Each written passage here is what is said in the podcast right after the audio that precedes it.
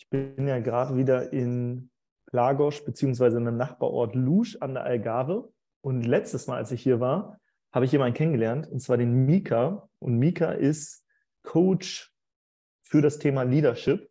Er hat auch selbst Erfahrung in dem Bereich, kann das vielleicht selbst nochmal sagen, was er da gleich gemacht, also oder in der Vergangenheit gemacht hat.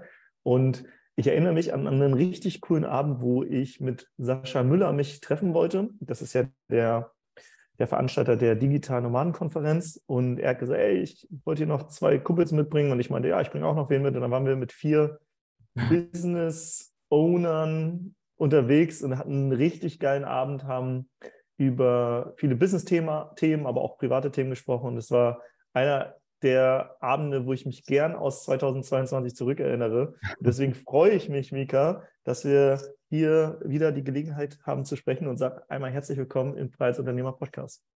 Hey, danke für die Einladung und der Abend war auf jeden Fall legendär. Vor allem die Afterparty danach mit dem krassen Sänger und wo wir dann alle Kicker gespielt haben. Das war auf jeden Fall ein cooler Spirit. Ja, war richtig cool. Wir waren in so einer Bar, da war so ein richtig guter Sänger und gleichzeitig war das auch voll der Entertainer und wir hatten auf jeden Fall sehr viel Spaß. Und davor haben wir halt natürlich ganz geschäftlich zusammen gegessen und äh, danach dann noch ein bisschen gefeiert. Ja, das war cool. Hm, ich habe eben schon angesprochen, du hast Erfahrung im Bereich Leadership.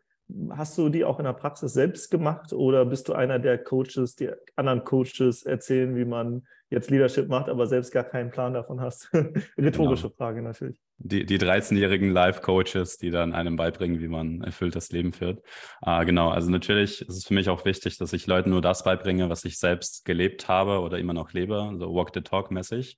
Ich habe mit, meine erste Führungsrolle hatte ich tatsächlich vor circa sieben Jahren, glaube ich, es war 2015, äh, wo ich in einer studentischen Organisation erstmal war und dann wurde ich als Vice President Talent Management gewählt von, von der Organisation. Das war ISEC äh, hier in Berlin.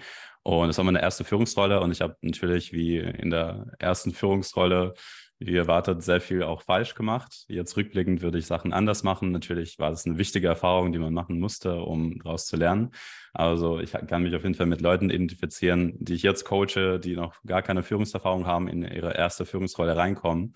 Und da erinnere ich mich an meine erste Führungserfahrung und denke, okay, es kann so viel schief laufen, wenn man keine Struktur hat, kein System dahinter und äh, wenn nicht Praxis vor allem. Und es auch, es wird ja auch nicht in der Schule beigebracht, es wird nicht in der Uni gelernt, gelehrt, außer du bist in, in einem coolen MBA von Harvard. Da hast du dann eine Struktur, aber ohne Praxis macht man trotzdem Fehler, auch wenn man irgendwie zehn Jahre lang studiert hat, weil äh, probieren geht vor studieren, wie man sagt. Genau, und das war so die erste Führungsrolle. Dann wurde ich in derselben Organisation auch zum Präsidenten, also zum Vorstandsvorsitzenden gewählt hier in Berlin. Und das war dann nochmal eine ganz andere Challenge, es waren dann äh, circa 25 Leute, die ich geleitet habe über ein Executive Board, also so ein Vorstandteam, äh, der das mit mir gemacht hat. Das habe ich dann anderthalb Jahre gemacht, auch zu meinen studentischen Zeiten und äh, wenn ich das Studium abgeschlossen habe. Und äh, zu der Zeit habe ich auch viel gecoacht, viel trainiert, äh, Leuten beigebracht, wie sie ihre, ihr Selbstbewusstsein steigern und äh, verschiedene Challenges mit Leuten hier in Berlin am Alexanderplatz gemacht so Comfort Zone ähm, Crasher mäßig. Und da Was bin ich. Was hast du gemacht? Äh, ein Beispiel könnte sein, ähm, also ich habe erstmal mit Leuten immer gesprochen und herausgefunden, was deren Challenges im Leben sind. Also was hält sie zurück? Und wenn eine Person gesagt hat, ja, es ist für mich schwierig, nach Hilfe zu fragen. Also ich habe mein, mein Geschäft und es, es läuft, aber es, ich habe so eine Blockade, auf jemanden zuzugehen und einfach zu sagen, hey, ich bräuchte da Hilfe oder nach einem Funding zum Beispiel nachzufragen, so eine Investition. Und dann war ihre Challenge, also am Anfang haben wir mit, mit High Fives angefangen, also Stranger High Five, und das war noch vor Covid, das war alles äh, relativ ungefährlich. Und äh, dann hatte sie die Aufgabe, fünf Leute dazu zu bringen, einen Tanz vorzuführen, den sie aufnimmt und ihrer Freundin als Geburtstagsgeschenk quasi mitschickt. Und äh, das war echt eine krasse Story, weil sie war dann am Alexanderplatz. Na, ich kann das eine oder andere Zuhörerin, also sind halt mega viele Menschen. Es war im Sommer richtig viel los, sehr viele Touristinnen. Und äh, dann hat sie versucht, erstmal Leute zu approachen und sie hat erstmal einige Absagen gekriegt. Und dann war sie so, hm, okay, es ist doch, doch nicht so leicht. Und irgendwann stand sie da und hat versucht, wollte so eine große Gruppe an Leuten ansprechen direkt. Und dann hat sie sich so lange nicht getraut, bis sie gegangen sind. Und das hat sie dann so mitgenommen, dass sie angefangen hat zu heulen, so direkt am Alexanderplatz. Einfach so, ich war dann fünf Meter entfernt und dachte so, okay, interveniere ich jetzt oder warte noch ein bisschen? Und dann stand sie da, hat erstmal geheult. Es war, es war so ein Rock-Bottom-Moment für sie, ein Moment, wo sie dachte so, das kann doch nicht wahr sein.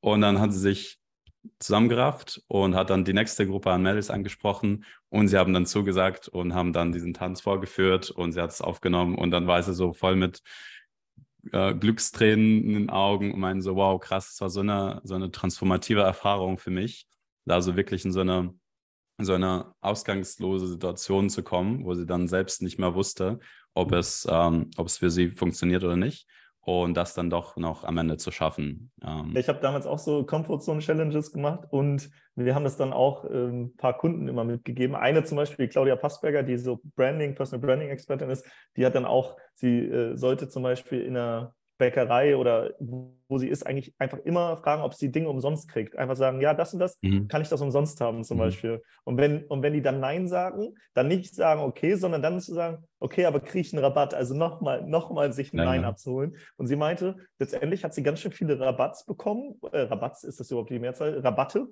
Rabatte und, ja. und, und teilweise Sachen umsonst. Sie war zum Beispiel, wollte einmal mit dem Zug fahren und ist sie eingestiegen und hat den Schaffner gesagt, ja, ich würde gerne mitfahren, aber ich habe kein Ticket. Dann hat er gesagt, wohin willst du denn? Dann hat sie gesagt, wo, wohin sie will. Und dann meinte er, okay. Und dann ist sie einfach umsonst Zug mitgefahren und so. Also äh, spannende Sachen, die da passiert sind. Und ja, deswegen so Comfort Challenges, wenn, also die sind natürlich erstmal sehr, sehr stark innerlich. Aber wenn man die dann überwunden hat, dann bekommt man so Glücksgefühle. Ich kenne das auch bei ein paar Sachen, die ich dann überwunden hatte, wo ich dann dachte, so geil, dass ich es gemacht habe, weil letztendlich, selbst wenn du Nein kriegst oder so, diese Ablehnung, die ist ja, die ist ja situativ und im nächsten Moment hat die Person dich schon wieder vergessen und alles ist gut. Aber dennoch kratzt das so an unserem Selbstwertgefühl, weil wir halt so soziale Wesen sind und damals das bedeutet hätte, wenn wir aus der Gruppe ausgeschlossen werden, oh, wir ja, sind jetzt nicht mehr überlebensfähig. Deswegen spannendes Experiment, ja. Total. Also die Challenges, die, die habe ich auch viele davon gemacht, auch dieses mit kostenlosem, äh, kostenlosem Essen oder irgendwas einfach for free in Clubs for free, for free reinkommen. Einfach mal fragen, sich trauen, einfach mal fragen. Das, ist, das kann ein Leben vor allem verändern. Es gibt noch auf YouTube, glaube ich, 100, 100 Days of Rejection heißt es von einem Typ, der, ich glaube, es war in den USA, dass er das gemacht hat. Er hat sich 100 Challenges ausgedacht und jeden Tag hat er einfach eine der Challenges gemacht und eine der Challenges war dann, äh, irgendwie Jeff Bezos zu fragen, ob er mit seinem Private Jet mitfliegen darf oder einmal mit Obama sprechen. Aber es ging dann nicht darum, die Challenge dann wirklich abzuschließen, sondern so weit zu kommen wie möglich und sich mit dieser Rejection auseinanderzusetzen. Manchmal hat er natürlich Rejections gekriegt, aber manchmal haben die das einfach gemacht, was er, worum er sie gebeten hat. Und äh, irgendwie so Dunkin' Donuts haben dann olympische Ringe mit Donuts gemacht für ihn und solches Zeug. Ähm, ja, wenn man es einfach mal probiert, dann kommen tolle Sachen raus. Ja, ist spannend. Ja, ich glaube, wer sich mit Persönlichkeitsentwicklung beschäftigt und früher, später kommt man halt auf diese ganze, auf diese ganze Szene ne, von Comfort Zone Challenges oder gerade für Männer ist es sehr schwer, äh, Ablehnung von Frauen, ne, wenn du mhm. Frauen ansprichst und, äh, und, und selbst, also gar nicht mehr in diesem Dating-Sinne, klar kannst du auch machen, aber einfach da irgendwie es fängt leicht an, nach der Uhrzeit fragen oder äh, lass uns kurz einen Kaffee trinken oder was auch immer. Ähm, ich glaube, das ist eine so der, der Hauptängste von Männern. Das habe ich auch damals dann gemacht. Dann habe ich äh, zum Beispiel, bin in, so in einer Bar, ein Kumpel ist rausgegangen und da war so ein äh, Tisch mit drei Mädels und ich dachte so, ja, du kannst jetzt hier allein sitzen oder gehst einfach zu denen rüber und quatscht die an. Und dann bin ich so einfach so zu denen, habe mir so einen Hocker genommen, habe die angequatscht, ich so, hi, ich bin Timo, wer seid ihr? So, und die haben auch erstmal so richtig komisch, also die, der, die Mimik und Gestik war so relativ abweisend und dann trotzdem diese Situation zu managen und dann damit umzugehen und äh, sich nicht von diesen inneren Gefühlen, wo du denkst, ey, was bist du eigentlich für ein Trottel gerade, so überwältigen zu lassen. Ähm, ja, und letztendlich hatten wir einen coolen Abend und haben mit denen gequatscht und äh, alles war cool. Aber äh, es ist erstmal so eine Überwindung. Ne? Und dann gibt es ja diese Drei-Sekunden-Regel. Wenn du mhm. zu lange wartest, traust du dich einfach nicht mehr, sondern du musst, wie jetzt auch in dem Beispiel von der, mit der du unterwegs warst, man muss halt eigentlich sofort losgehen. Ansonsten ja, ist das Gehirn so, ja, das macht einen so einen Strich durch die Rechnung. Ja. Overthinking killed so many opportunities, ne, wie man sagt. Also dieses Bist, Ja. du, bi- bist du eigentlich Native Speaker, weil dein, dein Akzent ist irgendwie so, oder hast du länger im Ausland gelebt? Meinst du mein englischer oder deutscher Akzent? Dein, dein Englischer, dein Englischer.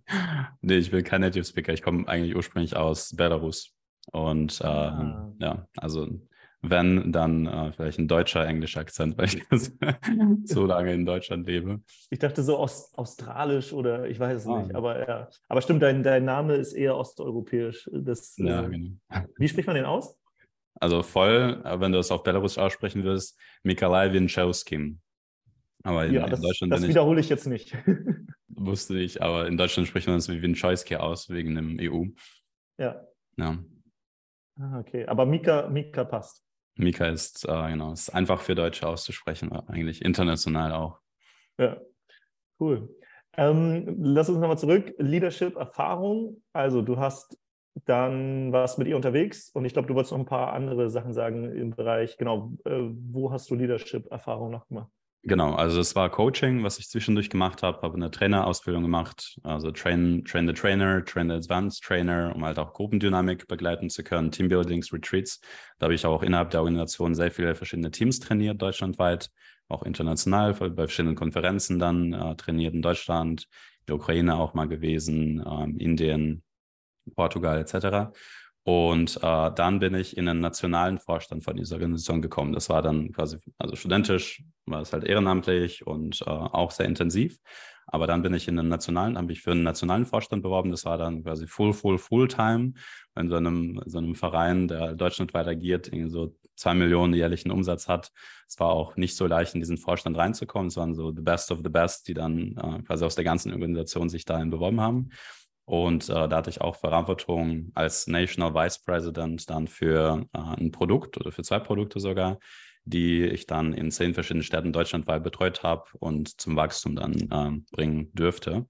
Und dann habe ich mich auch für den nationalen Vorstandsposten beworben. Das ist so die Member, Membership Committee President, Vorstandsvorsitzender von, einem ganzen, von der ganzen Organisation.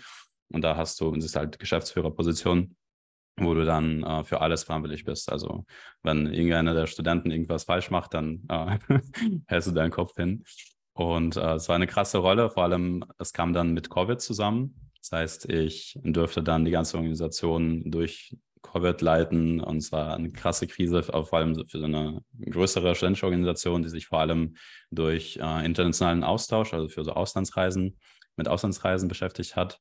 Und dann müssen wir das ganze Businessmodell umkrempeln und überlegen, wie kommen wir jetzt überhaupt auf schwarze Zahlen. Äh, es war eine, eine krasse Zeit und ich hatte ein richtig gutes Team und da habe ich auch sehr viel über äh, Empathie gelernt, wie baut man ein starkes Team, wie leitet man eine Organisation oder sogar ein Team. Und mich persönlich auch so als Self-Leadership durch eine Krise, die für alle eine Krise war. Ne? Und ich war dann zum ersten Mal in so einer richtig großen Organisation als Geschäftsführer und dann durch das Ganze zu betreuen und äh, überlegen, wie wir jetzt da erfolgreich rausgehen. Und äh, das konnte ich dann erfolgreich meistern mit dem Team natürlich. Das ist jetzt nie eine Einzelleistung, wenn es um Leadership geht.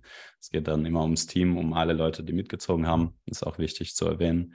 Und äh, genau, danach wurde ich von einer, von, von einer anderen Organisation abgeworben, kann man sagen, mir so auf LinkedIn angeschrieben, hey, du bist da jetzt äh, Vorstandsvorsitzender, hast du nicht mal Lust, hier die Organisation auch weiterzuentwickeln? Und äh, da wurde ich quasi für auch eine Art Geschäftsführung, Organisationsentwicklung, zwar alles eigentlich Business Development. Es gab ähm, kein wirkliches Team, es gab nur eine Webseite und eine Facebook-Gruppe. Und äh, meine Aufgabe war dann, eine Community aufzubauen, die deutschlandweit die größte ist. Es ging dann um internationale Studierende. Und äh, genau, das dürfte ich jetzt die letzten, jetzt bald fast äh, zwei Jahre machen. Und wir haben auch sehr schnell die Community aufgebaut. Ich habe ein Team eingestellt und äh, wir sind auch sehr schnell gewachsen. Sehr viele Leute auch in die Community reingezogen. Und ähm, ja, jetzt. Cool. Jetzt bist du aber dennoch noch wahrscheinlich zusätzlich selbstständig als Leadership Coach unterwegs. Oder wie kann ich das, äh, wie, wie ist das? Genau, das mache ich 50-50. Also da bin ich eine Geschäftsführung, da war ich, am Anfang war es natürlich sehr intensiv, ähm, aber wenn, sobald ich das aufgebaut habe, habe ich dann mit dem Geschäftsführer gesprochen, also nicht mit dem Geschäftsführer, mit dem Gründer von der Organisation und gecheckt, hey, äh, ich habe auch voll Bock, meine Leadership-Passion da noch stärker auszuleben. Und dann meinte er, ja, okay, äh, mach das, Hauptsache, dass hier der Laden läuft und äh, nebenbei mach, was du willst. Und dann habe ich angefangen, mich auch selbstständig zu machen. Ich habe Leadership Coaching, äh, Führungskräfte-Trainings etc. habe ich innerhalb, innerhalb von anderen Organisationen gemacht. Also ich habe die dann durchgeführt, mit konzipiert, umgesetzt, äh, aber innerhalb von einem, von einem anderen Konstrukt, nein, einer anderen Firma. Und äh, dann habe ich angefangen, das auch extern selbst anzubieten als Selbstständiger, genau. Also ja. als Freiheitsunternehmer. Geil. Dann äh, habe ich, oder wir haben jetzt alle so einen Eindruck bekommen, okay, welche Erfahrung hast du? Jetzt würde ich gerne so ein bisschen in, in, in die Themen eintauchen und gucken, was können wir mitnehmen. Ich selbst habe auch Leadership-Erfahrungen gemacht, muss aber sagen, dass ich, glaube ich, situativ ganz gut führen kann und so, wenn das so ein Projekt ist, was einen Startzeitpunkt hat und auch einen Endzeitpunkt und dann abgeschlossen ist. Ich sehe mich aber nicht als Manager, der über Jahre ein Team aufbauen kann und so weiter. Deswegen äh, will ich auch gar nicht, aber trotzdem, vielleicht gibt es ja Leute, die wollen das hier. Und deswegen, vielleicht lass uns da noch mal reingehen. Wenn du eine Sache jemand mitgeben könntest zum Thema Leadership, eine einzige, die er von vornherein beachten sollte, welche wäre das? Ist eine krasse Frage für so ein, so ein komplexes Thema. Wir, wir, wir, können auch, wir können auch gleich noch in, äh, natürlich in kleine, kleine Themen reingehen, aber ich will so die, die eine Sache, die schon großen Unterschied macht, so 2080 mäßig. Hm. Um, ähm, ich glaube, die ganz, also die the, the first and the most important thing, es wäre Selbstführung. Weil ich glaube, mit Selbstführung fängt alles an. Und wenn man sich selbst nicht richtig führen kann, dann ist es auch schwierig, andere zu führen. Und vor allem, wenn wir über langfristige Führungsrollen sprechen, da ist mega wichtig, Stück für Stück in die Struktur aufzubauen, Systeme zu implementieren. Also vor allem, wenn du skalieren möchtest, wenn du ein Team einstellst, wenn, ja, also mit zwei, drei Leute kann man noch als ziemlich un unorganisierter Mensch führen, aber wenn es mehr als drei, vier sind, dann wird es irgendwo auf jeden Fall äh, Tensions geben, wenn man keine klare Struktur hat. Und das kommt alles aus, aus der Selbstführung. Und unter Selbstführung verstehe ich auch, sich selbst zu coachen, sich selbst besser kennenzulernen, äh, sich selbst konstant auch weiterzubilden, weil wenn du sehr selbstreflektiert bist, das ist auch ein Teil von der Selbstführung, dann kannst du im Moment verstehen, woran habe das gerade in meiner Firma? So, wo sind wir stecken geblieben oder was hält gerade unser Wachstum auf? Und wenn du das durch, durch Selbstreflexion, weil meistens ist es der Geschäftsführer oder die Geschäftsführerin, also whoever is leading, äh, meistens sind sie dran schuld. Also Schuld jetzt als ein sehr abstrakter Konzept, aber wenn irgendwas in meiner Firma nicht läuft und es meine Firma ist, dann ist es in meiner Verantwortung, das zu verändern. Entweder muss ich dann Leute feuern, neue einstellen oder ich muss meinen Leadership-Style anpassen, damit er zur aktuellen Situation passt. Oder ich muss mal mit dieser Person ein, ein, sehr ernstes Gespräch führen. Aber am Ende kommt es auf mich zurück. Na, ich kann nicht da sitzen und sagen, ja, der ist schuld, der ist schuld, deswegen läuft mein Business nicht und ich bin so ein, äh, so ein Opfer der Situation. So, das geht ja gar nicht. Und das geht für mich einher mit der Selbstführung, äh, mhm. Selbstreflexion, Weiter, äh, Weiterbildung, sich selbst konstant auch irgendwie herauszufordern und ähm, na, größer und größer zu werden im persönlichen Sinne. Und wenn man sich selbst richtig führen kann mit Strukturen, Systemen, das kann man dann direkt an das Team übertragen und das wird dem Team auch immens helfen, wenn äh, man als Geschäftsführer oder als Geschäftsführ äh, Geschäftsführerin sich selbst erstmal gut führen kann. Mhm. Und bei Selbstführung hast du da ein Framework oder irgendwas, was jemandem hilft, der sagt, okay, wie fange ich jetzt an? Also ja, ich weiß, Selbstführung ist wichtig und ich muss darauf achten, aber was woran, wo ist der rote Faden? Wie kann ich mich da weiterentwickeln? Mhm. Ich habe ein Modell, was ich meistens in den ersten Sessions mit meinen Coaches, mit meinen Kunden bespreche. Das heißt uh, The Dales Pyramid, die Dales Pyramide. Mhm. Und ja, da, geht es, da geht es um ähm, Levels of Personal Development, also verschiedene Ebenen von persönlicher, von der Persönlichkeit. Und es fängt, wenn man sich so als eine Pyramide vorstellt, ganz unten steht Environment, also der, dein Umfeld, wo, wo bist du aufgewachsen, wo bist du gerade, wenn du zum Beispiel in einem äh, irgendwie so einer ganz kleinen Stadt, in einem ganz kleinen Dorf lebst, alle andere Leute um dich herum haben keine Ambitionen und irgendwie keinen Bock, irgendwas aus ihrem Leben zu machen, dann wird es für dich eher schwierig, wenn du da bleibst, irgendwie so ein großes Unternehmen aufzubauen. So irgendwann musst du halt umziehen. So, das ist die ganz, ähm, das ist die erste Ebene. Und da zählen auch, äh, zählt dein Netzwerk mit rein, wenn du äh, deine Freunde, deine, deine Partnerin oder dein Partner, also alle, alles Externe, was jetzt erstmal nichts mit dir direkt zu tun hat. Dann die zweite Ebene, die dann kommt, sind deine Behaviors, Habits. Das ist dann äh, quasi so eine reaktionäre Ebene. Also wenn mit mir irgendwas passiert, wenn ich ein bisschen gestresst bin oder wenn auf mich was kommt, was sind die ersten Sachen, die ich mache? Ja, wie wenn ich zum Beispiel ein Raucher bin, das ist so der Behavioral, der, der Habit, Gewohnheitslevel. Äh, und manchmal muss ich erstmal da was ändern, damit ich vorankommen kann in der persönlichen Weiterentwicklung. Dann die dritte Ebene ist dann die Skill and Knowledge, also mein Wissen, mein Können, was kann ich eigentlich, weil das dann nochmal mehr Zeit braucht, um das zu, das aufzubauen. Also ich kann mit Rauchen kann ich theoretisch, ich rauche jetzt nicht, aber als Beispiel, also wenn sich vielleicht viele identifizieren verstehen können, ich kann Rauchen von heute auf morgen theoretisch aufhören. Aber ich kann nicht von heute auf morgen ein richtig krasser Speaker werden oder eine richtig krasse Führungskraft. Nein, es, es braucht Zeit, es braucht Können, es braucht Praxis. Deswegen ist diese Ebene nochmal komplexer. Dann die nächste Ebene, da kann man noch unterschiedlich das Ganze betrachten, aber dann kommt irgendwann ähm, Mindset. Und Mindset sind meine Gedanken, meine gedankliche Reaktion. Nicht jetzt so eine physische Reaktion auf irgendwas, Behavior, das ist dann einfacher, sondern Mindset, wenn mir irgendwas Schlimmes passiert. Schlimmes ist ja auch ähm, subjektive Wahrnehmung. Aber wenn, wenn du mich zum Beispiel heute anrufen würdest und sagen würdest, hey Mika, es klappt doch nicht mit dem Interview, dann es hängt wirklich von meinem Mindset an und was ich mir antrainiert habe, wie ich darauf reagieren werde. Kann sein, ich sage, oh scheiße, Timo will mit mir jetzt keinen Podcast mehr machen, er hat keinen Bock mehr, oh, was habe ich denn verkackt, ich bin total unkompetent.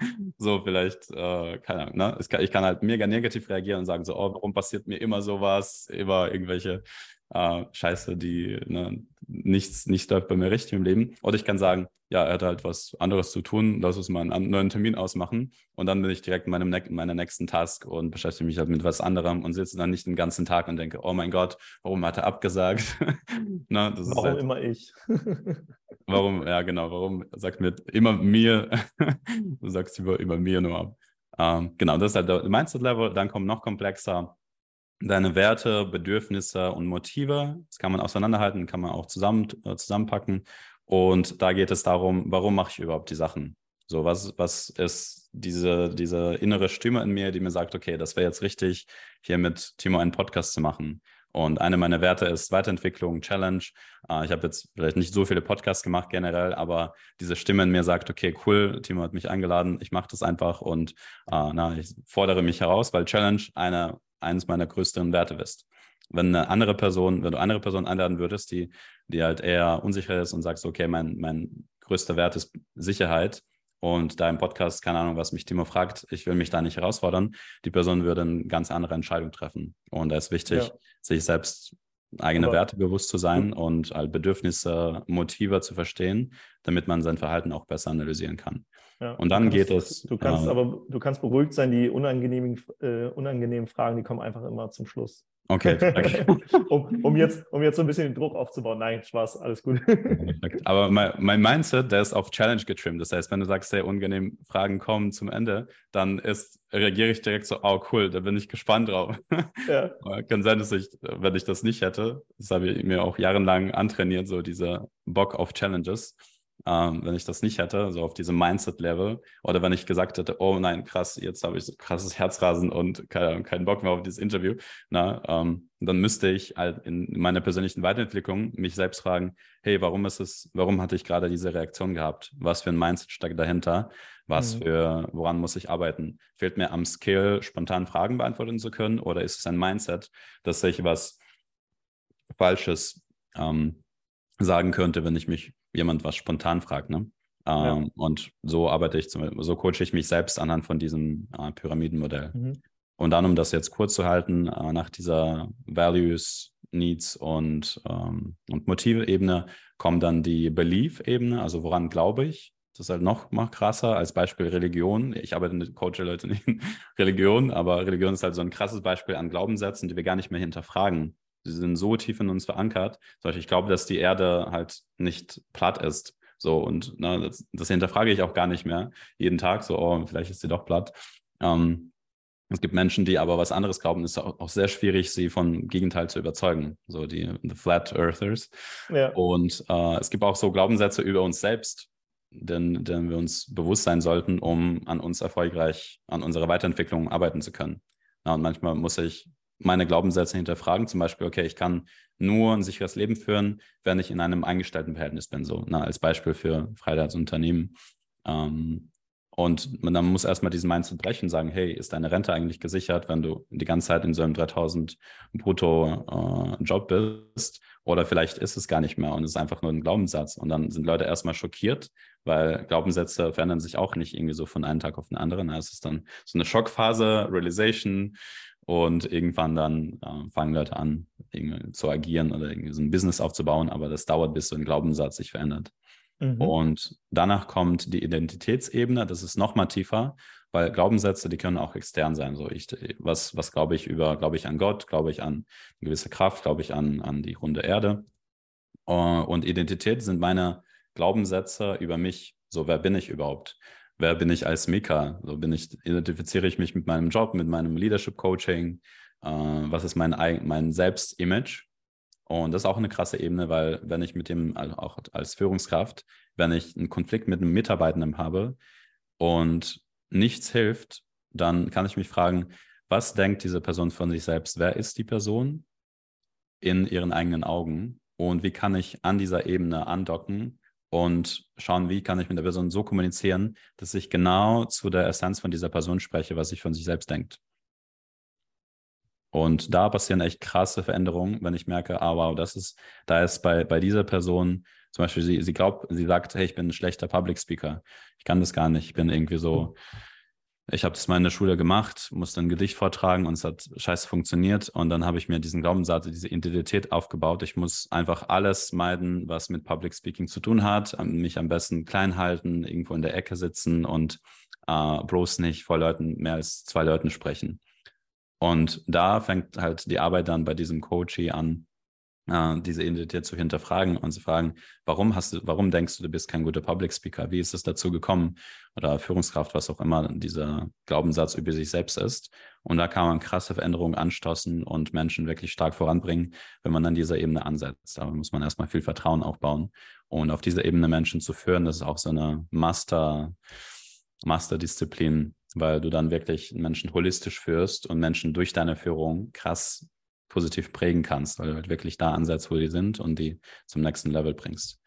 Mhm. Und die letzte Ebene ist dann die Mission. Das ist auch dann quasi außerhalb von der, von der Person.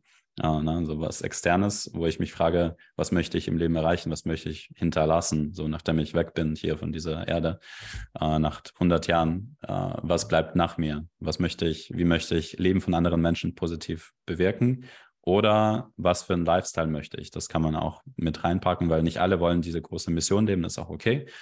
Ähm, manche haben das, manche wollen einfach ein schönes Leben führen und das kann dann auch da sein. So, was sind meine Ziele, mein, der, der Lifestyle, den ich mir vorstelle, was ist für mich Glück und was ist für mich Erfüllung. Und das ist so diese, diese letzte Ebene, die auch starke Veränderungen auf allen anderen Ebenen hervorrufen kann, weil wenn du dir deine Ziele, deine Mission, deiner Richtung klar bist, dann kannst du sagen, hey, eigentlich möchte ich zum Beispiel ein guter Familienvater sein, das ist ein Teil meiner Mission, dann höre ich heute halt auf zu rauchen, weil das meine Kinder negativ beeinflussen könnte in Zukunft. Oder wenn ich Freiheitsunternehmer werden möchte, ich möchte frei sein, so als Lifestyle-Beispiel, dann äh, muss ich mir Skills aufbauen, die mir dieses Remote-Einkommen sichern, damit ich äh, überall von der Welt arbeiten kann und verdienen kann und nicht hier irgendwo in einer Bar in Berlin arbeiten muss. Und das ist halt auch eine krasse, eine krasse Ebene, die andere, alle anderen Ebenen beeinflussen kann, wenn man sich da klar ist, wo man hin möchte. So, ja. so zusammengefasst. Spannend, super spannend. Also viele der Bereiche kannte ich schon, aber nur weil man was kennt, heißt es ja nicht, dass man es im Daily Life immer mhm. also nutzt. Ähm, und und jetzt wechsle ich ja auch schon so ein bisschen auf Englisch, weil, weil du so ein bisschen, äh, weil du immer, weil du, ich glaube, du gibst ja alle Trainings wahrscheinlich auf Englisch, deswegen bist du bei dieser Pyramide, musst du immer im Kopf übersetzen. Ne? Was ist das? Grad? Gemischt, genau. Äh, hm, was wollte ich gerade sagen? Genau. Und aber es war nochmal spannend aus deiner Perspektive, das zu hören. Und mir sind auch nochmal so Dinge aufgefallen, äh, die, die, die man dann besser nutzt. Und ich glaube, das ist ja auch ein Teil von Selbstreflexion. Nur weil man etwas weiß, nutzt man das ja nicht täglich. Und auch dieses, dass die eine Ebene Auswirkungen auf die andere hat. Ne? Also die oberste kann Auswirkungen auf die andere. Aber ich glaube auch, auch in der Skill-Ebene, wenn du zum Beispiel einen Skill verbesserst, kann es sein, dass es vielleicht wieder auf der Limiting oder auf der Belief-Ebene, was, wo du sagst, okay, ich bin kein Public Speaker, du bist aber dann in dem, in dem Bereich Skill, trainierst das, trainierst das, trainierst das und merkst, du bist immer besser, dass du dann irgendwann vielleicht doch realisierst, ja gut, ich kann das doch. Oder manchmal auch vielleicht eben nicht, da musst du wieder an dem Belief arbeiten, weil du die Skills eigentlich hast. Andere sagen, du kannst das doch eigentlich, Mika. Und das ist dein innerer Glaubenssatz. Aber ich finde spannend, wie so jede Ebene auch da miteinander interagiert. Ne? Ja. Spannend, genau. spannendes Thema. Also ich finde es ich find's sehr, sehr cool. Ich habe damals in einem Unternehmen gearbeitet, was so Team- und Führungskräftetrainings macht. Da haben wir auch viel so systemisches Coaching gemacht. Ich habe da auch in dem Bereich eine Ausbildung und haben auch viel diese Modelle genutzt und so Kommunikation im Team, wer hat welche Rolle. Vielleicht gehen wir da noch mal ein bisschen äh, weiter rein. Oder vielleicht, bevor wir, bevor wir da reingehen, abschließend, gibt es noch was zum Thema Selbstführung, was wichtig ist? Oder können wir an das Thema jetzt erstmal einen Haken machen und sagen, okay, so die 20 Prozent, die 80 Prozent ausmachen, haben wir damit mit der Pyramide eigentlich abgedeckt? Ja, um das noch kurz, kurz abzuschließen, ich glaube, Systeme und Strukturen ist auch wichtig für Selbstführung, weil mhm. die unterstützen dein, dein persönliches Wachstum. Wenn du zum Beispiel an dieser Pyramide arbeiten möchtest, wenn man Struktur in die Selbstführung reinbringen möchte, braucht man bestimmte Tools. Und ich mache es persönlich mit Google Sheets, so eine Mischung aus Google Sheets und äh, so physischem Schreiben, also Journaling. Und es gibt bestimmte Tools, die man, die ich, ich nutze diese Tools für Selbstführung aber auch für Führung meines, meiner Teams, weil die halt sehr gut für alles funktionieren. Also so eine Art persönliche Accountability für eigene Ziele finde ich auch sehr wichtig. Und da, egal ob man dann so ein To-Do ist oder Wunderlist oder Evernote, Google Sheets, äh, was auch immer man da nutzt. Aber ich würde auf jeden Fall empfehlen, so eine bestimmte Struktur zu haben, äh, mit einem externen Tool auch.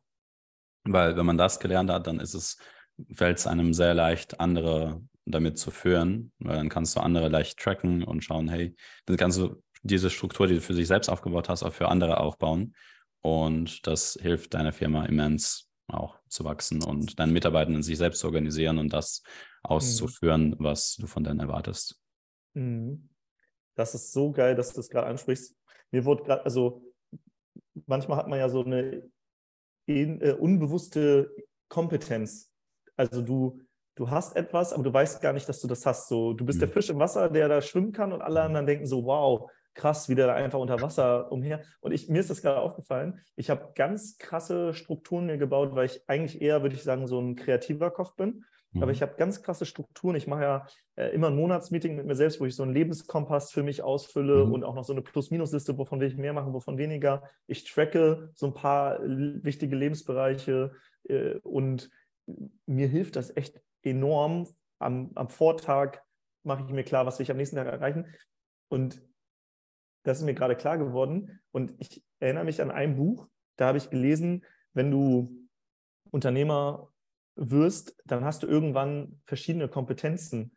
Und die sich immer wieder klar zu machen. Ich habe auch einmal im Monat mache ich so ein Finanzmeeting bei mir und da fülle ich so diese ganzen Bereiche aus, wo ich wie viel Geld in welcher Firma, privat, wo auch immer habe. Mhm. Und gleichzeitig mache ich aber eine Liste und das ist eigentlich das Wertvollste. Und zwar, welche Skills habe ich und was für ein Netzwerk. Und da werde ich das diesen, diesen Monat draufpacken. Das hast du mir gerade bewusst gemacht.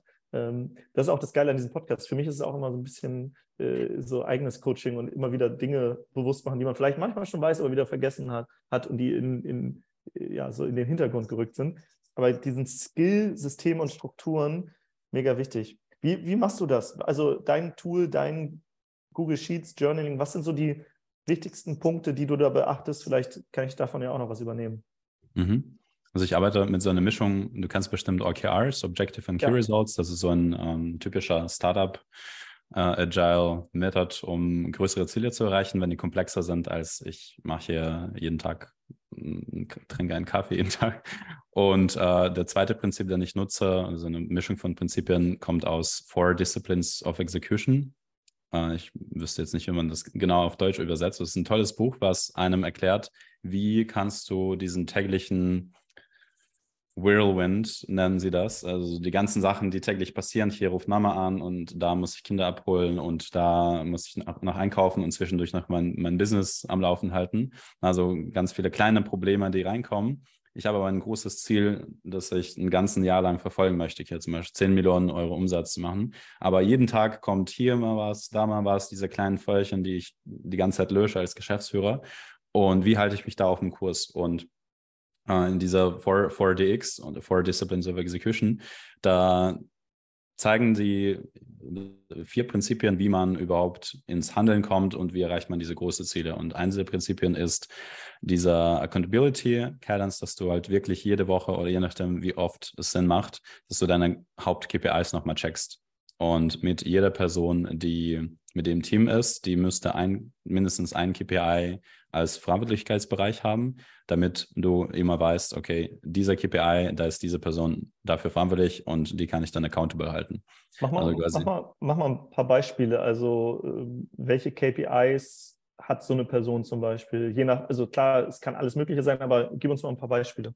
Ja, äh, nehmen wir ein Beispiel, wir wollen im Jahr 10, äh, 10 Millionen Euro verdienen, so als Firma. Und ich mache, ich bin zum Beispiel na, im Leadership Coaching tätig und ich habe Mitarbeitende, die dann im Marketing und im Sales-Bereich arbeiten. So, um diese 10 Millionen Euro zu machen, brauchen wir, sag mal, 100 Kunden, einfach um das so äh, simpel zu halten. Um diese 100 Kunden zu haben, brauchen wir wir berechnen dann, so what, das, das nennt sich Backwards Planning. Also von diesen 10 Millionen brauchen wir 100 Kunden und diese 100 Kunden um die zu akquirieren, müssen wir 10.000 Anrufe gehabt haben. Und dafür brauchen wir dann so und so viele Mitarbeitenden und pro Tag müssen dann so und so viele ungefähr passieren.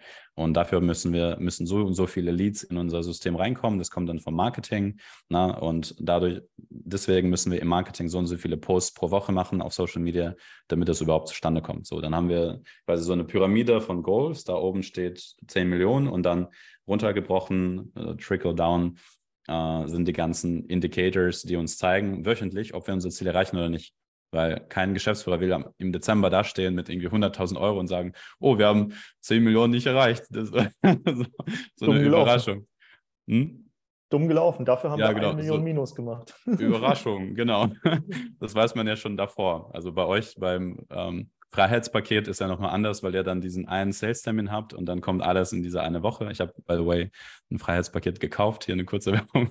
Uh, Finde ich super. Und meinen Online-Kurs. Hast du, hast du schon einen Kurs gemacht? Ich habe einen bisher gemacht. Hast du schon einen gemacht? Genau, dann, dann von uh, den Launching Your Online-Kurs von den, um, Jan. Der, der, Mitgründer vom Freiheitspaket. Ja, Jan, Jan Döring. Jan Döring, genau. Und also Freund und mit, also Geschäftsführer in der, in der Firma. Und äh, genau, ist ja auch äh, Launch-Experte. Ah, spannend. Ja. Genau. Ich habe also, ich hab, ich hab den von äh, Benedikt Held gemacht, von der Redefabrik zum Thema Schlagfertigkeit. War auch ein sehr guter Kurs. Hm. Ja. ja. Also den, den habe ich gemacht. Meinen Kurs, den ich jetzt im Januar gerade abgeschlossen habe mit einer Gruppe, das war so ein Leadership-Gruppentraining, da habe ich auch von der, ich habe den Kurs im, im Dezember, im Dezember konnte man ihn kaufen, ne? Ja. Und dann im Dezember direkt mir angeschaut, weil das so der relevanteste für mich war. Die anderen kommen noch. Und dann direkt die ganzen Learnings umgesetzt und äh, diesen, diesen Kurs dann im Januar angeboten mit 25 Leuten dann am Ende, die teilgenommen haben. Also, Geil, richtig, richtig cool. Also direkt funktioniert. Genau, ja, danke, du, Jan. Äh, wo, wo, wo, wir gerade dabei sind, ne, ich, also wenn wir hier eh schon sprechen, können wir es ja auch öffentlich machen. Ähm, wenn du eh jetzt einen Leadership-Kurs hast, hast du Bock, Ende des Jahres den ins Freiheitspaket reinzupacken? Ja, gerne. Hey. Dann, dann, würde ich dich nämlich mit Rico aus dem Team connecten gleich hier nach und dann äh, hast du bis Ende Dezember Zeit, äh, nee, nicht Ende Dezember, aber hast noch das ganze Jahr Zeit, äh, den Kurs ähm, da reinzugeben, weil wir suchen ja eigentlich im gesamten Jahr, immer wenn ich Leute treffe, die irgendwie eine coole Message haben und ich merke, du bist tief in dem Thema, dann äh, frage ich immer direkt schon, hast du Bock, äh, den Kurs reinzupacken, dann wird das Produkt noch besser. Und äh, ja, so werden, so werden die Kunden teilweise dann zu Experten. Ja, ich freue mich. Ich habe jetzt hier öffentlich dein Commitment. Also jeder, der sich das Freiheitspaket 2023 holt, der kriegt auch den Leadership-Kurs dann. Ich, äh, es ist jetzt kein, kein Scherz, aber ich habe tatsächlich, wenn ich, wenn ich den gekauft habe, habe ich mir gesagt, hey, irgendwann bin ich auch in diesem Freiheitspaket mit. ja, hat funktioniert. So, so einfach so. geht das. Guck mal, ich, ich habe hier quasi, quasi Akquise gerade gemacht, öffentlich, und, und für dich was äh, äh, Ziel, Ziel erfüllt, äh, erreicht. Check. So funktioniert, so coache ich mich anhand von dieser Deals-Pyramide. Das funktioniert. Public Statement. Äh, genau. Ja, freut mich, danke. Das, aber das ist, das ist eh geil, vielleicht um nochmal, auch das gehört vielleicht zum Thema Selbstführung. Ein, eine Sache, die ich mache, wenn ich etwas erreichen will, spreche ich es öffentlich aus, weil dann habe ich das Commitment und die Accountability quasi, weil ich öffentlich das gesagt habe und Leute kommen da auf mich zu. Ich habe zum Beispiel in einer der letzten Folgen gesagt, ich, wir werden irgendwann ein achtstelliges Business haben. So siebenstellig, Millionen-Business, haben wir, können wir einen Check hintermachen, haben wir funktioniert. Aber achtstellig ist so, das ist nochmal außerhalb meiner Komfortzone gerade. Deswegen spreche ich es aus, weil jetzt werde ich irgendwann in Zukunft auch angesprochen. Na, Timo, wie läuft's? Erreicht? Und dann muss ich, und dann muss ich mir immer wieder eingestehen, ah, noch nicht. Noch nicht. Aber ich sage noch nicht. Ich sage nicht, wir werden es nicht erreichen, sondern ich sage immer noch nicht, bis wir es erreicht haben, weil früher oder später wird das passieren. Ja. Aber äh, ja, geil. Lass uns zurück zum Thema Leadership. Also kurz Business hier gemacht. Äh, Kurs fürs Freiheitspaket gewonnen. Perfekt. Das freut mich. Und ähm, ja, wo waren wir gerade stehen geblieben? Accountability waren wir. Also ein Beispiel von dem, wie man diese Ziele dieser Accountability verteilt. Und äh, es waren die 10 Millionen und dann runter zu 100 Kunden, 1000 Anrufe und 10.000 Anrufe, zack, zack, Marketing, Social Media. Dann hätte ich eine Person im Team. Dann checken wir, welche Indicators haben wir. Zum Beispiel, wir müssen diese 1000 Anrufe machen. Wer macht diese Anrufe? Erstmal. Und zweitens, wer sorgt dafür, dass diese Anrufe reinkommen? Weil die Anrufe kommen dann übers Marketing. Ähm, man braucht dann so ein Lead Magnet, ein Webinar, Landingpage, ClickFunnels, wie auch immer. Und dann müssen wir sicherstellen, dass das generiert wird, weil für diese 1000 Anrufer ist nicht nur die Person verantwortlich, die diese 1000 Anrufe dann tatsächlich macht oder die paar Personen, sondern auch alle Leute davor, die Marketing machen. Und in diesen Meetings werden wir dann nicht nur sagen, hey, du hast jetzt nur 10 Anrufe gemacht aus 100, die wir heute geplant haben. Und dann sagst du, ja, aber es kamen keine Leads rein.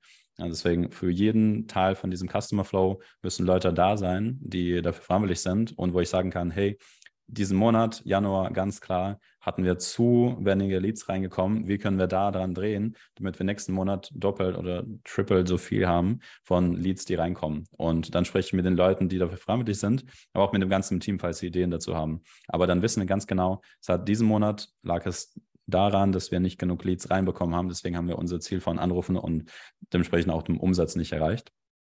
Und äh, genau, wenn man wenn für jeden KPI eine Person freiwillig ist, dann kommt es nicht dazu, dass man sagt, ja, okay, diese Anrufer und da, aber für die Conversion Rate war niemand verantwortlich. Deswegen es hat es ja. nicht funktioniert, aber es hat keinen gejuckt und ich als Geschäftsführer hatte auch anderes zu tun.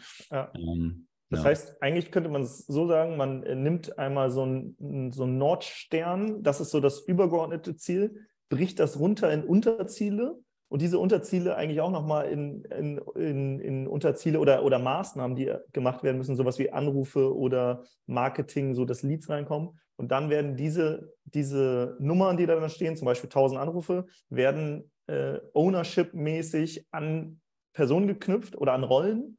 Genau. Und, und diese Person ist dann verantwortlich, dass diese Zahl erreicht wird. Beziehungsweise es gibt auch immer noch Abhängigkeiten. Das heißt, wenn mal diese Zahl nicht erreicht wird, wird noch geguckt, okay, äh, wie stehen diese Zahlen in Abhängigkeit zueinander, sodass man guckt, wo, ist das Problem, damit man es wieder lösen kann. Genau, das ist okay. perfekt zusammengefasst. Und dann kommen andere Themen wie Routinen rein, weil Routinen ist der Core, irgendwie so der Kern von einem Business. Wenn du diese, äh, du hast es Verbindlichkeiten gesagt, nur ne, diese Ownership-Punkte, ähm, du musst dann schauen, wie oft macht es Sinn, welche Indikatoren zu checken und welche Synergies, Synergien sollte es im Team geben, damit wichtige Indikatoren erreicht werden. So zum Beispiel die Leute, die Marketing machen, müssen auf jeden Fall mit Leuten, die Termine setten äh, und mit Leuten, die auch Sales Calls machen, mindestens einmal wöchentlich telefonieren. Klar, so wenige Meetings wie möglich, sagt man, aber manche muss man, da muss man Leute zusammenbringen in einem Call, wo sie dann miteinander sprechen, sagen, hey, das und das habe ich meinerseits gemacht, wie lief es bei dir mit den Calls? Und dann sagt der, der Calls macht, hey, die waren alle unqualifiziert, richtig schlecht, ich konnte die gar nicht konvertieren. Dann sagt die Marketingperson, ah, okay, dann passen wir Marketing nochmal an, machen, äh, drehen da was im Copy, in, in unserer Copy, damit bessere Leute reinkommen, erstmal in den Funnel. Und die Person, die dann Qualification macht, sagt, ah, okay, cool, sorry, tut mir leid, ähm, dann habe ich das nicht gut genug gemacht. Ich äh, verändere mal mein Skript und welche Fragen sollte ich damit reinnehmen, damit wir sicherstellen, dass äh, genau die Leute reinkommen zu dir in Calls, in Setting Calls oder nach Closing Calls, äh, dass du die dann auch wirklich closen kannst. Und dann sagst du, ja, mhm. frag dir mal, ob die überhaupt bereit sind, 10.000 Euro in Coaching zu investieren im nächsten Monat. Und dann sagt er, ah, okay, cool, dann mache ich das. Und dann nehmen sie das eventuell sogar ins Marketing mit rein. Und das kam nur dazu, zu diesem, zu dem Gespräch, weil sie halt das wöchentlich hatten und dann müssen die das machen, weil die Leute, na, wir sind alle Menschen und wenn man die Strukturen nicht einführt, diese, diese verbindliche Meetings, dann ist es oft so, dass Leute richtig lange warten, bis sie bei einer anderen Person ansprechen, dass irgendwas nicht funktioniert. Ja, und als ja. Geschäftsführer ist meine Verantwortung sicherzustellen, dass diese Synergien passieren, damit Leute einfach in diesen einen Raum miteinander kommen und drüber sprechen und über diese, durch diese Liste an Fragen gehen. Und das kann ich als Geschäftsführer ähm, sehr, es gibt diesen, ho hoffentlich stellt man keine Idioten ein, aber es gibt dieses Wort Idiotensicher, dass man dann sagt, hey, ich, ich als Geschäftsführer verstehe das ganze Modell idealerweise komplett und dann gebe ich dann Fragen vor, die sie dann beantworten können im Meeting, damit wir auf jeden Fall das zum Beispiel nicht vergessen. Diese, ja. Dieser eine Punkt ist mir mega wichtig. Sprich das bitte in jedem Meeting kurz ab, ob das so passt oder nicht. Ja. Und genau, das ist die Verantwortung vom Geschäftsführer. Man kann das natürlich äh, an, an Leute schieben und sagen, ja, mein Team macht Scheiße, die können nichts. Aber im Endeffekt ist meine Verantwortung als Geschäftsführer sicherzustellen, dass diese Routinen laufen, weekly, monthly, daily, äh, ja. hängt von, von der Art vom Geschäft ab. Spannend, ja. In der Einfirma, wo wir drin sind, glaube ich, machen wir das schon echt sehr, sehr, sehr, sehr gut. Klar, gibt immer noch Optimierungsbedarf. Und das Gute ist, all unsere Geschäftsmodelle, wir versuchen die möglichst einfach zu halten und so viel Komplexität wie möglich rauszunehmen, dass man wenige KPIs hat, die schauen wir uns immer an und wenn die laufen, cool. Und wenn irgendwo eine KPI nicht funktioniert, dann gehen wir da rein und gucken uns die KPIs an, die da drunter liegen. Also zum Beispiel, wir haben mhm. vier, vier Haupt-KPIs. Das ist einmal äh, Leads, also wie viele Leads kommen rein. Dann Conversion Rate, das heißt, diese Leads müssen ja auch verwandelt werden, also Marketing und dann Vertrieb. Mhm. Dann das andere ist Kundenzufriedenheit, dass die regelmäßig abgefragt wird mit dem Net Promoter Score. Das ist dann auf einer Skala von 1 bis 10, wie wahrscheinlich ist, dass äh, du unser Produkt weiterempfehlen würdest. Mhm. Und da äh, sollte natürlich auch immer eine möglichst hohe Zahl bei rauskommen. Und dann ähm, Cashflow, also plus minus, wie viel ist aktiv wirklich reingekommen, wie viel ist rausgegangen und nochmal abgeschlossenes Auftragsvolumen. Ähm, das ist nochmal ein Unterschied zu Cashflow, weil manche ja in Raten zahlen und dann kommt das Geld nicht sofort, sondern erst in den nächsten Monaten. Und diese vier KPIs, da sind wir ganz genau und gucken uns immer wieder die an. Und wenn wir jetzt irgendwo merken, okay, Leads, auf einmal, es kommen null Leads rein, dann wissen wir, okay, irgendwo im System ist gerade ein Fehler. Vielleicht sind die Ads äh, äh, funktionieren gerade nicht oder es gibt ein, ein, technisches Problem im Webinar oder so. Und mhm. so, wenn man wirklich sehr, sehr zahlenbasiert arbeitet, ich merke, das machen viele nicht, aber für uns ist es mittlerweile so, eine, so ein Standard geworden. Wenn man zahlenbasiert arbeitet, dann äh, passieren trotzdem Fehler, mhm. aber sie fallen dir schneller auf und dann kannst du nachjustieren und hast nicht im Dezember auf einmal das große Schrecken und denkst so, oh, irgendwie die letzten zehn Monate, irgendwie ist hier was schiefgelaufen. So, ja. ja. Also finde ich cool. Äh, wir haben auch mal mit OKRs gearbeitet ähm, haben das jetzt ein bisschen wieder reduziert, weil wir gemerkt haben, das war für uns so ein bisschen overengineert.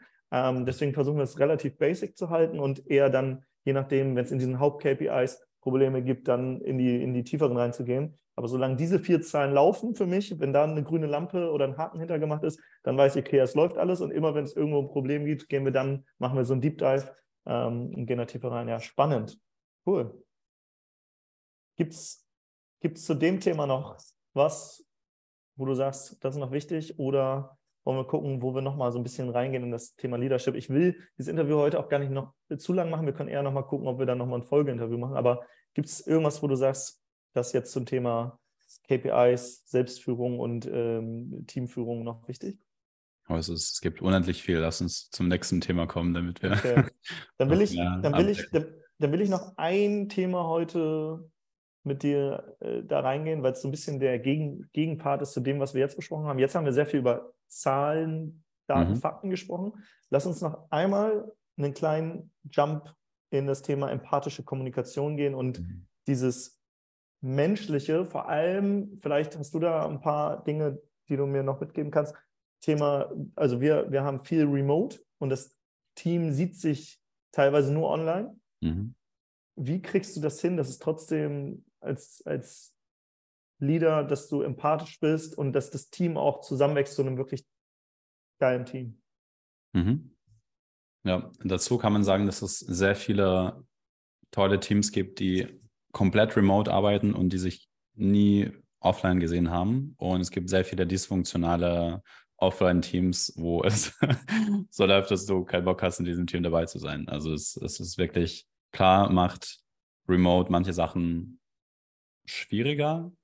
Also du kannst jetzt nicht irgendwie ein Bierchen trinken gehen und einfach jemand an die Schulter klopfen und sagen, hey, na, oder Brofist, das, was so diese kleinen Momente ausmacht, wo man miteinander connected, auf eine ganz andere Ebene.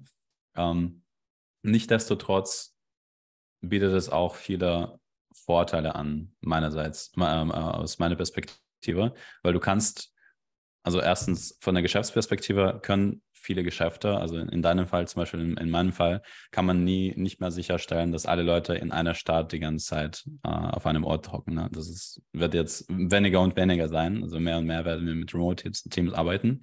Und da ist einfach wichtig zu schauen, was sind die Momente, also das von, von diesen Offline-Interaktionen abstrahieren und schauen, was sind die Momente in Offline-Interaktionen, die in meinem Leben dazu geführt haben, dass ich mit Leuten gut connected habe. Und es gibt bestimmte Strukturen, bestimmte Vorgehensweisen, wie du das auch in einem Online-Team machen kannst. Na, so das erste, persönliche Personal Stories, so Vertrauen aufbauen. Klar, wenn du jetzt in jedes Meeting reingehst und sagst, okay, wir sprechen jetzt über KPIs, was sind deine KPIs, was läuft gut, was läuft schlecht, okay, tschüss, dann gehe ich zum nächsten Meeting. Klar baust du so kein Vertrauen auf, weil Leute bleiben dann auf dieser robotischen KPI-Ebene. Aber wenn du in jedes Meeting reingehst und du hast dann, vor allem wenn du wenn du remote arbeitest, ist sehr wichtig, dass du dann jedes Meeting mit einem Check-in anfängst. Sei es jetzt in deinem großen, großen Team-Meeting mit einem ganzen Team oder mit der einzelnen Person, wo du fragst, hey, wie geht's dir? Wie war dein Wochenende? Uh, was geht gerade mit der Familie, je nachdem, wie close du mit der Person bist. Ähm, oder so, hey, was war dein Highlight äh, letzte Woche? Dass man in diese persönliche Interaktion kommt und Stück für Stück Vertrauen aufbaut. Wenn du jedes Mal die Leute fragst, hey, wie geht's dir, was geht ab? Ähm, klar, wenn ihr eine richtige Zeitnot habt, dann geht das nicht, aber manchmal spreche ich mit Leuten, die ich sehr selten sehe, irgendwie so fünf bis zehn Minuten von einem 30-minütigen Check-in, einfach über das Persönliche und wie es der Person geht und erzähle ein bisschen was von mir, weil äh, Vulnerability, also diese Verletzlichkeit, die man als Führungskraft zeigt oder die sich generell Menschen im Team erlauben, das ist einer der Grundfaktoren für eine erfolgreiche Zusammenarbeit. Mhm. Verletzlichkeit, das ist so the, the key word, weil es gibt so ein Modell, das heißt Five Dysfunctions of a Team, fünf Dysfunktionen von einer Mannschaft, von einem Team.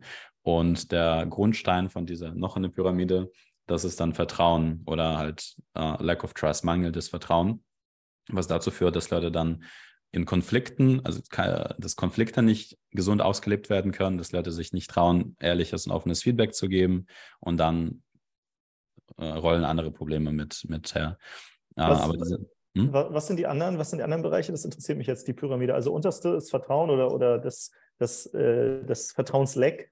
Genau. Was, was, was, sind die anderen? Genau, also äh, das fängt mit Lack of Trust und das führt, das nennt man dann uh, Avoidance of Vulnerability oder Lack of Vulnerability, dass Leute nicht verletzlich sein können miteinander und das führt dazu, dass, das führt dazu, dass Leute sich nicht trauen, dass Leute sich nicht wohlfühlen, gesunde Konflikte auszuleben. Wenn, äh, machen wir wieder ein Beispiel, so ich, äh, ich und du, wir machen, machen hier so einen Podcast mit dir und äh, stell dir vor, wir würden das ganze Jahr lang machen. Mhm. Und ähm, irgendwie haben wir am Anfang nicht so gut miteinander connected, wir haben irgendwie, keine Erwartungen gesetzt und äh, wir vertrauen uns gegenseitig nicht so doll. Und äh, irgendwie merke ich irgendwann, hm, irgendwie klingt bei dir ein Mikro komisch aber ich habe nicht genug Vertrauen, dass du dann nicht irgendwie negativ reagierst, wenn ich dir das Feedback gebe. Ich weiß nicht, oh, vielleicht rastet Timo aus und na, also jetzt übertrieben. Aber ich sagte, hey, dein Mikro oder hier dein Hintergrund ist irgendwie nicht so cool. Ich sag dir das nicht. Und das ist dieser, dieser ähm, Fear of Conflict. So, ich habe Angst, dass wir dann einen Konflikt haben und dann vielleicht gar nicht mehr zusammenarbeiten. Lieber sage ich dir das nicht. Und dann habe ich dadurch weniger Commitment zu unserem Podcast, weil ich denke, hey, unser Podcast wird jetzt eigentlich gar nicht so gut, wie es hätte sein können. Also wenn ich mhm. dir dieses mhm. Feedback gegeben hätte und ich weiß schon, hey, mit diesem Soundproblem werden Leute das gar nicht mögen, weil das irgendwie so voll komisch klingt für sie. Mhm. Und dann ist mein Commitment, das ist dann diese nächste Ebene, äh, Lack of Commitment, dass Leute dann, ich committe dann zu unserem Podcast nicht so doll. Dann bin ich halt dabei, aber so Quiet Quitting. Ich mache das mit, weil ich auch. Äh, also innerliche nicht, Kündigung auf Deutsch wahrscheinlich, ne? Ja, genau, genau, genau. Ja. Also stille, die stille Kündigung. Und dann bin ich dabei, aber bin dann nicht so begeistert und bin nicht, nicht voll dabei. Ne? Ich, ich mache das einfach mit, weil ich Angst habe. Ich habe Angst, das dir zu sagen, aber ich habe auch Angst äh, zu gehen, weil dann bin ich gar, in gar keinem Podcast so. Und dann, dann kommt dieser, äh, dieser Lack of Commitment. Und was danach kommt, ist Avoidance of Accountability. Um, hilft mir mit deutscher Übersetzung. Ich will uh, Avoidance of Accountability. Man versucht, was äh, Deutsch, das Rechenschaft, ne? Wäre das auf Deutsch? Ja, wahrscheinlich Rechenschaft. Ab, ja, so ähm, Vermeidung von Rechenschaft. Also ich, wenn, wenn mir dann jemand sagt, hey. Du, man versucht sich so ein bisschen rauszureden, kann das. Genau, wenn du dann sagst, hey, unsere Zahlen im, im Podcast sind nicht so gut, Leute hören es irgendwie nicht so gerne, dann äh, sage ich so, ja, kann sein. ich weiß zwar, dass es vielleicht wegen, wegen diesem Problem ist, was ich nicht angesprochen habe, aber dann bin ich, stehe ich nicht so hinter unseren Zielzahlen, weil und spüre da auch keine emotionale Connection. Das, das bedeutet mir nicht mehr, nicht mehr so viel, weil ich da von Anfang an mich nicht getraut habe, wegen Lack of Trust, das bei dir anzusprechen. Dann kannst du mich auch nicht wirklich accountable halten für irgendwas, wo ich gar nicht, wo ich mich gar nicht committed habe. Mhm. Und, und irgendwann dann, ist es so eine Abwärtsspirale und dann ist das Thema so tief, dass man gar nicht mehr rein will, ne? Genau. Und ja. dann ganz oben an, in der Pyramide steht ähm, Inattention to Results. Also so quasi so eine Ungleichgültigkeit zu gemeinsamen Teamergebnissen. Ich habe quasi schon länger innerlich gekündigt. Eine Gleichgültigkeit meinst du, oder? Eine Gleichgültigkeit gegenüber den Ergebnissen. Genau. Also sie genau. sind ja eigentlich egal. Genau. Ja. ja. Weil ich habe schon länger innerlich gekündigt und ich weiß, dass sich nicht, dass, dass sich nicht ändert. Das ist sehr oft die Situation bei Chefs, die sehr aufbrausend ist, sind, die sehr aggressiv sind, die passiv-aggressiv sind, sarkastisch, am Sarkasmus arbeite ich auch selbst äh, sehr viel in den letzten Jahren. Aber halt vor allem diese aggressive Reaktion, wenn ich dir sagen würde, hey Timo, ähm, da und da stimmt was ich und sagst so, ja, immer bist du unzufrieden, was willst du hier von mir? das, das jetzt einfach machen, wenn so, wenn Chefs sowas machen, wenn die so auf Feedback reagieren, zum Beispiel richtig, einfach richtig negativ, dann kommt es wirklich dazu, dass das Ganze passiert, ne? also diese innerliche Kündigung. Und am Ende, anstatt an unserem gemeinsamen Ziel zu arbeiten, spiele ich meine politische Spielchen und schaue, okay, wie kann ich jetzt äh, die Zeit hier, die ich noch habe, politisch nutzen, um den, den bestmöglichen Nutzen für mich selbst herauszuholen und nicht für unser gemeinsames Ziel in der Organisation. Mhm. So, dann und das ist eigentlich ich, wie, toxisch. Das ist, genau, alle, alles ist toxisch, aber man merkt das erst, glaube ich, an dieser letzten Stelle. Das weil, ist dann die, die Spitze des Eisberges, die man dann sieht. Jawohl. Das ist, das ist dann, und die meisten Chefs denken, oh, meine Leute sind nicht accountable, die erfüllen die Ziele nicht und versuchen da irgendwie so ein smarteres Tool auszudenken, so ein besseres Google Sheet oder irgendwie nochmal von Asana auf Trello umzusteigen, was auch immer. Aber na, um Accountability zu verbessern. Aber eigentlich ist das Problem da drin, dass sie, dass sie es nicht geschafft haben, mit ihren Leuten eine vertrauensvolle Kommunikation und eine vertrauensvolle Kultur aufzubauen. Aber das, das merken Voll. die Leute nicht, ne? Weil es ja. passt nicht zu diesem logischen Denken, was wir so gelehrt Voll. kriegen. Voll gutes Modell. Das kannte ich tatsächlich so noch nicht. Also es macht komplett Sinn, aber unfassbar gutes Modell und habe ich tatsächlich auch schon bei einigen ja, aus der Außenperspektive mitbekommen. Das sind halt die Dinge, die, die werden dir dann erzählt, wenn du mit deinen Freunden auf einer Grillparty bist, die irgendwo in der Firma arbeiten hm. und die erzählen dir dann das aus ihrer Perspektive, aber der Chef weiß es nicht, sondern der ja. sieht es erst dann irgendwie später. Und ich hatte auch mal, ich habe in einem Unternehmen gearbeitet und das war, wie gesagt, auch Team- und Führungskräftetrainings und der Chef an sich super netter Typ und hat, hat das hat einige Dinge gut gemacht. Ich habe eine Menge gute Dinge gelernt. Ich habe auch ein paar Dinge gelernt, wo ich gemerkt habe, okay, die würde ich anders machen.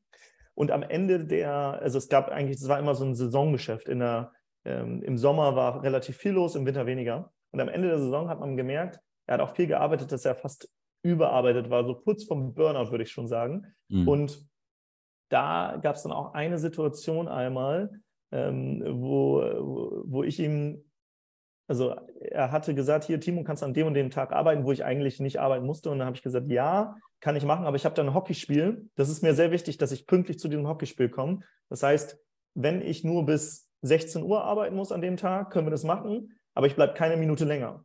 Das war mein, das war mein kommunikativer Rahmen, den ich vorher abgesteckt habe. Und er hat gesagt, ja, okay, Hauptsache du kommst, ich brauche Hilfe. Okay, war ich da und und habe dann gearbeitet, war ein cooler Tag, viele Gäste, war Wochenende, hat sehr viel Spaß gemacht.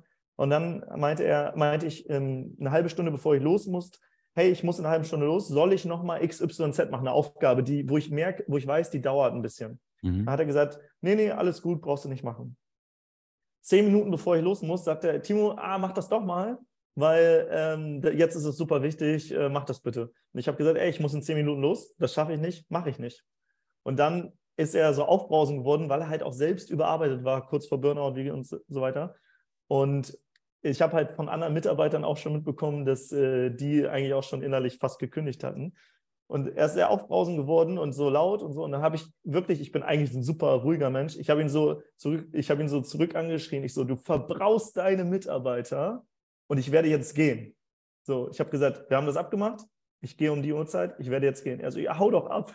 Und dann bin ich, also es war wirklich so ein richtig krasser Konflikt. Hm. Und dann bin ich, bin ich gegangen, weil so war es halt auch abgemacht und habe gesagt, ja gut, ähm, ich habe auch noch andere, also ich war eh selbstständig da drin mhm. oder, oder, oder ich weiß gar nicht, ob das neben dem Studium 450 Euro Kraft war oder so. Mhm. Ich hatte noch ein paar andere Jobs. Ich habe gesagt, gut, äh, also so in der Art und Weise werde ich nicht weiterarbeiten. Bin gegangen mh, und zwei Tage später hat er angerufen und meinte, Timo, ja, sorry, tut mir nochmal leid wir hatten das ja abgemacht und hat sich entschuldigt und ich bin kein nachtragender Mensch. Ich habe ihm gesagt, alles gut. Ich habe auch gemerkt, du bist, äh, du bist überarbeitet und es ist viel los. Also ja, und dann haben wir, haben wir darüber gesprochen im Nachhinein, aber in dem Moment ist es voll eskaliert und äh, wir haben den Konflikt komplett äh, ausgetragen so. Mhm. Und ähm, da er sich entschuldigt hat, war alles cool und äh, danach, witzigerweise, hatte ich das beste Verhältnis von allen zu ihm, weil er gemerkt hat, er war ein roter Typ, also so ein dominanter Typ. Mhm. Und in dem Moment, wo ich ihm halt Kontra gegeben habe, weil ich habe ihm gesagt, ey, ich komme, ich helfe dir, aber mein Standard ist, oder mir ist wichtig, also ich habe ausgesprochen, was mir wichtig ist, ich will pünktlich los, weil wenn ich den Zug verpasse, schaffe ich das Hockeyspiel nicht. Mhm. Und ich habe ein Commitment da gegenüber. Und er hat in dem Moment meinen mein Wert angegriffen, meinen mein Standard. Und mhm. ich, ich helfe sehr gerne, aber immer nur innerhalb eines Rahmens. Sobald mhm. jemand so eine Grenzüberschreitung hat, bin ich komplett, äh, kämpfe ich auch für diese Dinge. Und ich glaube, manche Menschen machen das nicht. Und die hatten dann mehr Probleme mit ihm, weil bei denen hat er nicht realisiert, dass er Grenzen überschreitet. Dadurch, ja. dass ich ihm halt einmal auch rot äh, entgegengegangen bin, habe ich danach immer echt gut mit ihm zusammengearbeitet. Aber äh, witzig, jetzt so reflekt, also mit diesem Modell konnte ich das, diese Situation nochmal anders reflektieren. Also super, super spannend. Und ich glaube, wie gesagt, das sind diese Dinge, die kriegt man dann auf einer Grillparty von anderen mit. Aber, äh, oder sie eskalieren halt irgendwann, dann kriegt man sie auch mit, wie in diesem Fall. Aber oft sind das so versteckte Konflikte, die mhm. nicht richtig ausgetragen werden. Ne?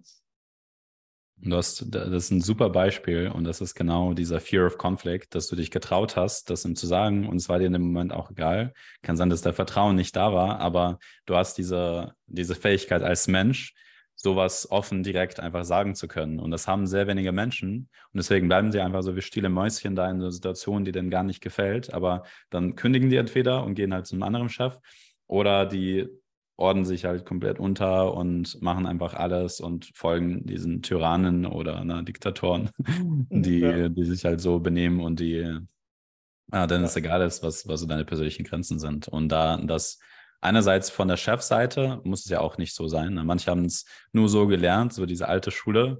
Ist ja, war ja auch so, so. Du sagst, mit, deine Mitarbeiter sind deine Sklaven und du kannst mit denen machen, was du willst. Ja. Und mit New Work, das wird sich Gen Z zum Beispiel nicht mehr gefallen lassen. Ja, und das, deswegen müssen Führungskräfte jetzt dringend, vor allem in so größeren deutschen Konzernen, wenn sie noch coolen Nachwuchs haben wollen, müssen sehr schnell umsteigen auf neue, neue Führungsarten und sich selbst sich sehr viel mit sich selbst beschäftigen. Ne? Also diese Selbstführung ist ja auch ein Teil davon. Wenn ich in so einer Situation mich selbst gesund über einen Konflikt führen kann, dann hatte ich in der Situation gesa gesagt, hey Timo, äh, ich habe doch gemerkt, äh, ich brauche Unterstützung. Denkst du, es wäre möglich, dass du doch noch ein bisschen bleibst und du sagst, hey, nee, geht nicht? Sagst du, ja, okay, du hast ja davor alles klar abgesprochen. Ähm, cool, dann viel Spaß beim Hockeyspielen. Ne? Äh, man kann ja, man kann es ja trotzdem versuchen, aber ja. es muss dann in einem Rahmen sein, wo ich dann der anderen Person Wertschätzung gebe und die Grenzen klar respektiere. Mhm. Sage, hey, ich habe es ja ziemlich spät, wenn ich es passiert mir auch, dass ich meinen Mitarbeitern dann irgendwann zu spät was mitteile und sage, hey, ich brauche das in einer Stunde. Weil ich sage, hey, wenn du mir helfen kannst, ich weiß, es ist mega kurzfristig, äh, wäre super, wenn du es schaffst. Äh, sag Bescheid, ob es noch passt. Und dann manchmal sagen sie, ja, cool, mache ich. Und manchmal sagen sie, hey, habe andere Termine. Sage ich, ja, okay, cool, danke fürs Bescheid sagen. Dann soll ich das halt jetzt selbst hinzukriegen. Aber das ist ja, das ist ja diese empathische Führung. Ne? Du siehst halt, du siehst halt den anderen und sagst dann trotzdem, okay, ich habe hier gerade ein Bedürfnis, wenn es noch reinpasst, dieses Bedürfnis zu befriedigen, dann wäre es cool. Mhm. Aber wenn der andere sagt, ey, mein Bedürfnis ist mir gerade wichtiger und man hat eine andere Absprache, dann sagt man, okay, schade, aber dann ist es halt mein Problem, weil ich halt, ich halt mein Zeitmanagement, meine Selbstführung nicht da war. Und auch ähm, jetzt in dem Beispiel, um nochmal darauf zurückzukommen mit dem Chef, ähm, er stand, wie gesagt, kurz vor Saisonende immer, so kurz vorm Burnout. Auch das ist ja Selbstführung, dass du sorgst, dass dein Energiehaushalt hoch bleibt und dass du nicht so eine emotionale Achterbahn hast und äh, immer das ganze Jahr durchpowerst und 80 Stunden die Woche arbeitest, um dann am Ende der Saison kurz vom Burnout zu gewesen. Und gerade so, gerade dann, wenn, wenn du noch eine Woche weitermachen würdest, kommt dann das Saisonende und dann kannst du dich wieder erholen und dann ist alles gut. Ähm, das ist ja auch eine Art von Selbstführung, dass man sagt, hey, ich lasse es gar nicht so weit kommen. Ich gucke, dass ich gesund bin, mental, Nein. aber auch physisch und dass ich meine Energie hochhalte und nicht zu Kosten meiner Gesundheit. Total, weil du kannst ja, ja nur anderen, nur dann anderen geben, wenn du selbst was zu geben hast. Ja. Und das, das ver, vergessen oft Führungskräfte und versuchen irgendwie so der Top-Performer zu sein, konstant immer am Performen, wenn ich schlafe. Aber du kannst dann nicht wirklich empathisch mit Leuten kommunizieren, wenn du komplett am Arsch bist. Ja. Physisch, emotional, energetisch. Wie, wie kann ich dann auf jedes Probleme eingehen vom Mitarbeiter oder in so einer Konfliktsituation trotzdem einen kühlen Kopf bewahren, wenn ich komplett fertig bin? Das geht einfach nicht. Ne? Das ist dann, muss dann so krass unmenschlich sein irgendwie oder auf anderen Substanzen, um es überhaupt durchziehen zu können. So. Ja. Cool. Ich würde sagen, wir machen hier den Laden dicht. Ähm, wir haben viele Themen besprochen. Wir haben einmal so diese ganze KPI-Richtung gesprochen, also das Rationale, wie kann man Tools, Werkzeuge haben, um die, die großen Ziele runterzubrechen in kleinere und äh, die an Rollen zu knüpfen, an Mitarbeiter. Und dann aber auch die andere Seite, die emotionale, okay, wie kann man äh, oder Menschen empathisch führen, so mhm. dass man auch ihre Bedürfnisse sieht und nicht äh, von oben herab, wie es vielleicht damals äh, die, die die Führungskultur war. Und äh, gleichzeitig habe ich dich fürs Freiheitspaket gewonnen. Das gefällt mir auch. Von daher, wer, wer jetzt mehr von dir erfahren will und nicht bis zum Freiheitspaket im Dezember warten möchte, wo, äh, wo kann man dir folgen? Vielleicht haust du das noch kurz raus und dann hast du das letzte Wort jetzt. Genau.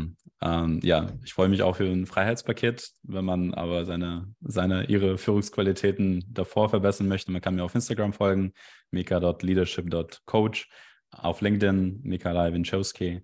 Ähm, oder man kann sich auf der Website umschauen. Und äh, ich gebe tatsächlich so, jede Person, die diesen Podcast hört, gebe ich generell gerne eine kostenlose Leadership Assessment, Leadership Analyse. Äh, das basiert auf acht verschiedenen Bereichen wie Selbstführung, Charisma, uh, One-on-Ones, Interpersonal Competence, ähm, auch das ganze Man Managerial, was wir heute besprochen haben mit OKRs etc. Uh, das dauert dann eine Stunde und basiert auf einem Test, was ihr davor macht. Ähm, genau, wer hier diesen Podcast gehört hat, könnte gerne auf meine uh, Webseite gehen, mich dann für ein Gespräch buchen. Und äh, genau, wenn er, wenn er dazu schreibt, dass er vom Freiheitsunternehmen Podcast kommt, dann ähm, lege ich gerne noch mal eine extra Stunde drauf und äh, mache mit solch so eine tiefere äh, Leadership Assessment. Würde mich sehr freuen. Guck mal, das ist doch, das ist doch geil. Ja, dann vielen, vielen Dank für das Angebot für die Community und dir einen geilen Tag. Vielen, vielen Dank. Ich habe auch sehr viel gelernt heute äh, und es hat mir sehr viel Spaß gemacht, mit dir zu sprechen. Und ich freue mich auf die nächste Begegnung in Deutschland, Portugal oder wo auch immer.